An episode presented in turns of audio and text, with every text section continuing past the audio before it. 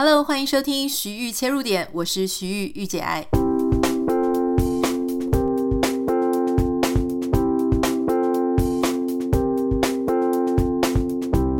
Hello，欢迎收听今天的节目。今天呢，一开始要跟大家讲一则我在网络上看到的新闻。这个新闻的标题叫做“经济太差害的”。满三十岁的单身男女，南韩首见占比超过百分之四十二。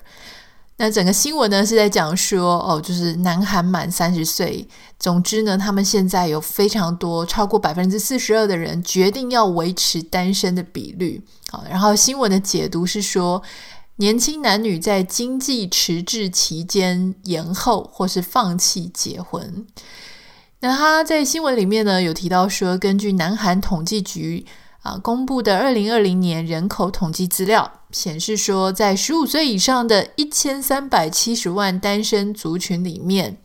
有两百八十二万人满了三十岁，但是还没有结婚，好，比五年前的数字还要多，那整个反正就是逐年的升高了哈。那他们有提到说呢，南韩许多的年轻人选择远离人生的三大里程碑：约会、结婚、生小孩，他们都没有兴趣的，越来越远哈。所以因为这个经济的迟滞期拉长，而且房价飙涨，所以南韩的生育力维持低档啊。去年这个反正就是逐年升高。生育率逐渐降低。好，讲到这里呢，其实我就一直很想很纳闷，就是说，为什么我们所有都要把这种维持单身的比例变多了？好，首先第一件事情呢，我要先讲，就是说，我不太确定，因为这个是一个新闻，我不太确定他拿到的报告里面这个所谓的单身比率是初婚。就没有结婚，还是说这个单身里面包含已经一次离婚、两次离婚，或是丧偶的，他有没有包含在这些未婚或单身的里面？因为我们没有原始资料，所以我们不知道。好，第二件事情是呢，从单身的人口逐年上升，然后立刻推导说是因为经济海的。我觉得这个是一个社会上我们常常听到这件事情一个论述上很大的迷思。我并不是说经济不好就会造成啊、别人不敢结婚，这个事情是错的。当然我知道很多人哈就是没有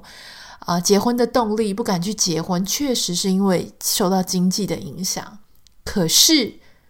不完全是受到经济的影响，对吗？这整件事情呢，它不会只是因为你赚的不够多，所以他就不敢结婚。同时，这个必须还有这个文化啦、社会啦，大家开始对于婚姻这件事情的重要性，开始会去质疑这个东西。还有就是说，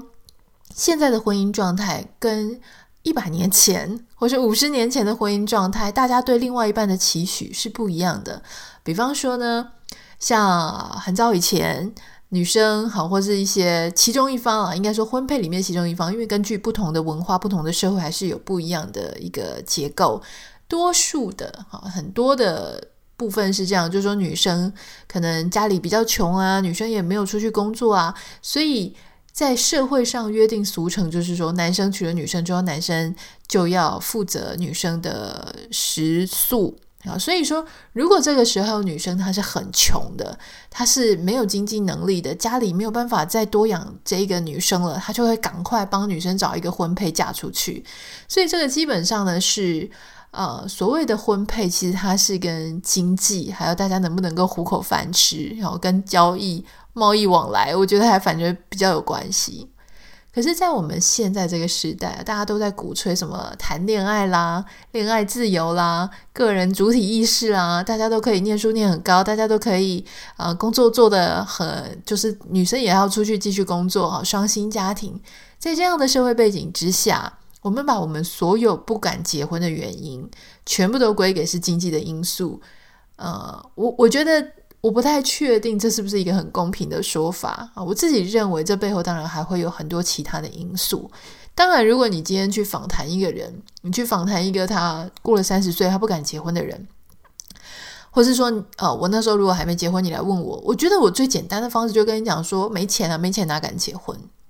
好，或者说我可能就会跟你讲说，哎呀，现在呃，我买不起一个房子，所以谁要跟公婆同住，或者说谁要嫁给一个没有房子的人、没有车子的人？哈，我们就会有很多的借口来去讲说，为什么我们在这个年纪没有结婚。我的意思是说，当你去问这个没有结婚的人的时候，他所讲出来的答案是不是完全反映了他选择不结婚的那样子的想法？我觉得这是不一定的。这是很多做研究的人，我们常常会遇到的一些问题，就是说，当我今天问了一个受访者，我问他一个题目，他所讲出来的答案，难道那个答案就已经穷尽了他所他真正人生的全貌了吗？有时候人所讲出来的答案，其实他没有办法把他所有背景、他心里所想的，然后他所感受到的，全部一股脑的告诉这个问他问题的人。例如说，假设今天你问一个女生，哈，这个女生她有硕士的学历，她在外商公司当主管，她三十岁以上，然后她也有很好的经济条件，她没有选择结婚。那你去问她，诶，她也许最简单的方式，就跟你讲说没钱啦，哈，或者我遇到的人没钱，或者我自己没钱，或者说啊，现在在台北啊，要养自己很容易啦，但是要再养多一个人，哈，或者说老公没有赚那么多钱，要再养一个小孩，她可能会跟你讲很多这些的原因。可是为什么能够让他有信心不去结婚？其实不只是因为他刚刚说。他赚不够钱，因为赚不够钱的人有可能更想要去找一个长期饭票，对不对？如果他真的是因为他赚不够钱，如果刚刚那些研究他们真的是因为说啊经济很萧条，他赚钱赚不够多，觉得很危机、很风险，其实应该会有一部分的人他会跑去更努力的想要嫁给长期的饭票啊。可是为什么没有？所以他一定会有他其他的原因嘛，就是不只是啊、所谓的赚不够钱，能够让大家大大方方的跟你说我赚不够钱，所以我决定不要结婚，我决定自己养活自己就好。其实他后面有很多社会性的因素，比方说我们现在更松绑了，我们没有觉得每个人他必然一定必须要走到婚姻里不可。好，这个是其中一个原因。那很多的家人呢，都会跟你讲说：“啊，你与其嫁的不好，你不如还是不要嫁，自己一个人悠悠哉哉的多好。”还有就是说，比方说像我们现在哈，越来越愿意赋予两性一些自由。比方说呢，诶，有些人他可能会延后他的求学。延后他的成家的时间，所以比方说，哎，很多人可能念完了硕士，都已经二十五六岁了，或是很多人诶三十岁突然之间又想要出国，也就是说，我们开始包容很多人，他去用很多年尝试他自己想要过的生活，可能是地理上的，他可能会去不同的国家打工旅游、打工度假，他可能会去多走走、多看看，继续求学。或是时间上的，我们觉得说，诶，你可能不用二十七岁啊，二十六岁一定要结婚，你也可以到三十几岁再结婚，这个在社会上都非常的平常。好，所以反而你不觉得吗？我们一直在讲说啊，因为经济很差，整个社会环境条件很差，所以大家不敢结婚。你会觉得是都是经济的错，这个是因为一个负向的社会所导致的结果。可是当你换一个角度看，何尝不是这个社会它变得更包容、更多元？它让大家有更多的机会去了解自己是谁，了解自己是什么，了解自己可以做的决定，是因为好的关系，所以让大家能够更安心的延后他们第一次结婚的年龄。好，我们来看哦，刚刚提到就是说这个新闻，它讲的是南韩嘛，哈，就是说三十岁以后啊，这个。很晚才结婚啊，觉得很紧张。那我们就来看看美国嘛。我现在手边有一份最新的资料呢，它是显示一九九八年到二零一九年。美国的男生跟女生呢，他们平均初婚年龄的中位数，好，为什么要讲中位数呢？呃，如果懂统计的人或者常看报告的人，大家就知道，因为我们要排除一些极端值嘛，超级老的跟超级年幼的，所以我们来看讲薪水啊，或是讲这个年龄的时候，初婚年龄的时候，我们觉得中位数是一个比较值得参考的一个指标。好，在一九九八年的时候呢，男生的中位数，好，初婚的年龄的中位数是二十六点七岁，而女生是二十五岁。到了二零一九年，也就是差不多二十年后，男生从二十六岁二十六点七变成三十点三岁，女生从一九九八到二零零九二零一九，哈，从二十五岁变成二十八点四岁。所以事实上呢，它也是一个不断往上升的趋势哦。所以不是只是南韩，不是只是所谓的什么你说经济因素就会影响到那个初婚的年纪。好，那我们再来看，呃，如果是讲芬兰哈，因为芬兰它的变动比较低，所以它使用的是平均年龄。芬兰它在二零一零到二零二零这个十年之间呢，他们的人口。他们男性的这个初婚年龄呢，从三十二点六岁哦，他们二零一零年就好好老才结婚，不能说好老了，就是年纪相对比人大嘛。他们你看，你跟这个呃美国的二零一零年比起来，男生是二十八点二岁结婚哈。那这个芬兰二零一零年已经到三十二点六岁男生结婚，那二零二零年呢，这个男生结婚的岁数是三十四点七岁，也就是说，你差不多快要三十五岁的时候，如果你是个芬兰人，你差不多三十五岁才会结你第一次婚。那澳洲呢？澳洲怎么样？我们来看看澳洲，它也是有这个。初婚年龄的中位数，从一九九七到二零一九年，哈，一九九七的时候呢，澳洲的男生结婚的初婚年龄是二十七点八岁，二零一九年二十年后，差不多到了三十点七。女生在一九九七年是差不多二十五点九，二十六岁，哈，然后到二零一九年呢，也上上升到差不多要三十岁。如果是新加坡，我们来看看亚洲这边，哈。二零一一年的时候，新加坡的男生初婚年龄就是三十点一岁。二零二零年呢，并没有改变太多，变成三十点四岁。啊，所以其中这个新加坡来说，在这个十年之间，男生的初婚年龄差不了零点三岁。好，应该算是他的差异比例比较低的。而女生呢，在这个十年间也是从二十八岁上升到二十八点八岁，哈，也不到一个，也不到一年，好，所以差不多也是。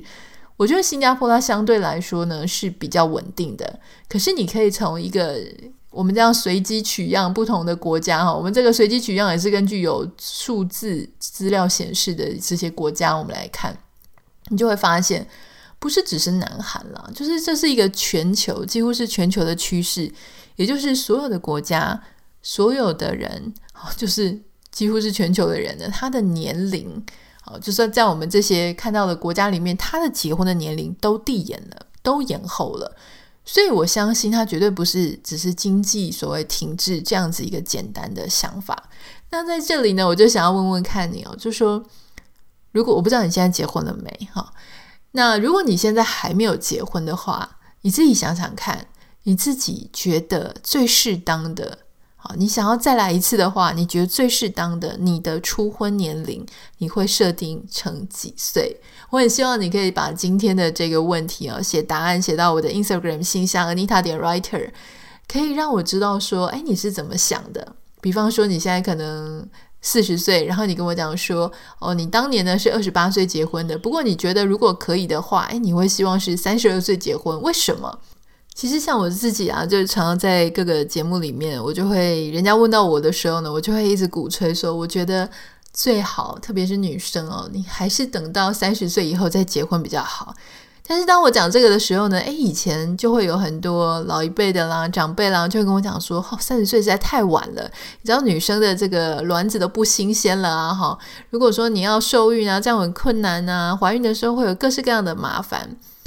可是我认为，也许这样的说法并没有错哈。可是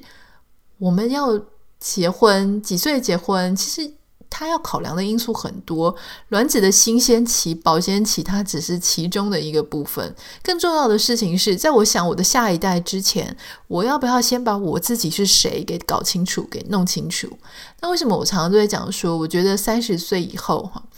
三十岁它并不是一个固定的岁数啦，因为我相信每一个人的人生经验跟际遇，还有你的成熟度，你所遇到的事情会影响你的成熟度，这个都是不太一样的。为什么我这样 more or less 就是多多少少我抓了三十岁的原因，是因为我们现在很多人念书都念到很老嘛，我们都以前爸爸妈妈那个年代，差不多二十岁啊、二十二岁啊就出来工作了。可是像我们现在，诶，念到二十五六岁，甚至二十七八岁才出社会的，其实还大有人在。当你如果都念书念到二十六岁，你进入一个职场，哈，你可能花了一两年、两三年的时间，然后才找到一个你可以做超过一年或是两年的工作。你在那样的职场里面，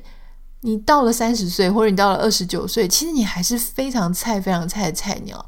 菜到。你根本看不到你自己的目标是什么，菜到你根本没有办法去思考你到底是谁，或者你到底喜欢什么？你是一个事业心强的人吗？还是你是一个比较喜欢啊、居家的人？你是一个想要再去多努力、再去多追求一些什么、多看远一点的人吗？你可能都不知道。而且在那样子的状态下呢，任何在你身边的人都看起来好资深、好崇拜、好让人崇拜、好比你全部都比你好。如果你要在一个比较稳定状况的心智下去认识对象，然后找到一个跟你能够长久走一辈子的人，我觉得你不能在一个所有的人都比你好，所有的人都比你资深，所有的人都比你比你对这个社会懂得多的那样的状态，因为那样的状态，你想，我们如果在楼梯的第一层，跟我们在楼梯的最上面那一层，我们看到的风景是不一样的。我并不是说我们一定要走到楼梯的最上面，我们才要去找对象，而是至少我要必须多一点资料，不管是我对周遭的人有多一些认识，我比较会看人了，我比较懂了，我比较知道谁是哪一种人，他是讲话花言巧语难以信赖的，哪一些人他是虽然不善言辞，可是他很可靠的。然后我要必须了解我自己的状态，我是一个什么样的人？我是不是一个很没有安全感的人？我是不是一个很喜欢跟人家比较的人？我是一个需要低调的伴侣，还是我是需要一个能够带领我前进的伴侣？还是我就是一个需要呃不需要人家赚钱，我来赚养他就可以了？就是你人生有各式各样，每个人的选择都不一样，所以当我们能够获得资料。获得资讯，对人的了解跟深入度都不够的时候，我们还很菜，还在学习的时候，那个时候我们所做出来的决定呢，我不是说所有人都会有不好的结果哈，其实很多人他也是哦，大学还是国中、高中那时候谈恋爱的对象，后来就结婚，而且就到老了，也是有这种例子啊哈。可是如果我们想要，做更全面的判断，或者说我们希望能够做一个不容易让我自己怀疑，说我当初到底是怎么了的那样子的判断，也许在我们稍微心智或者眼界都更成熟、更多一点之后做的选择会比较好一点。所以回到我们今天来讲，就说哦，男孩他们讲说哇，都是经济太差害的那样子的一个标题，我觉得对于。选择在三十岁以后仍然单身的人是很不公平的，因为感觉好像这些人都是受害者。像我们常常在开玩笑说：“哦，谁母胎单身，谁凭实力单身，谁是哦，就是呃，都找不到对象的。”我们常常都会陷入一个自己好像是被遗弃的，或是好像是受害者的角色。但是事实上呢，我们换一个角度想，其实正是因为我们有选择可以单身的背景。我们可以选择单身的自信，我们有选择可以单身的那样子的一个实力条件跟自信，所以我们才敢在三十岁以后选择单身，而不用因为我们真的无路可走，所以三十岁以后我们被迫必须要跟一个完全不适合或者我们根本不爱的人，为了经济上的考量，或者为了各种不得不的条件之下去跟对方婚配，所以这么想起来，可以在三十岁以后仍然单身，不是一种很幸福的事情吗？好，接下来我们要进行一个三十秒的公益宣传。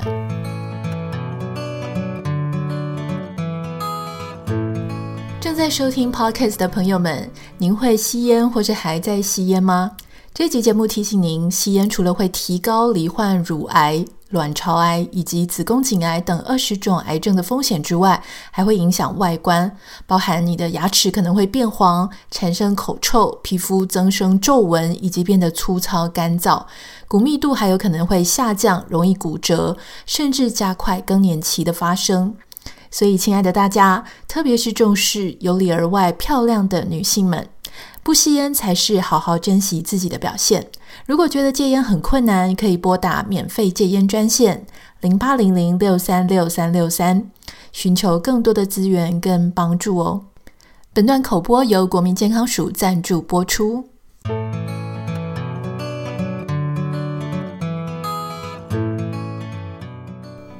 听完今天的节目呢，不要忘记要写讯息来给我，在我的 Instagram 信箱 Anita 点 Writer A N I T A 点 W R I T E R 来跟我分享看看。不知道你现在结婚了没？但如果假设你还没有结婚，你觉得什么样子的年龄初婚呢？是你觉得最理想的？为什么？好。那今天有任何想要跟我分享的，也是刚刚可以私讯到我的 Nita 点 Writer 哈，就是 Instagram 信箱，或是也欢迎你可以帮我们在 Apple Podcast 留下五颗星给你的留言，也请帮我们多多分享给你身边的朋友，这对我们来说都是非常大的鼓励。好，那就先这个样子喽，我们下次见，拜拜。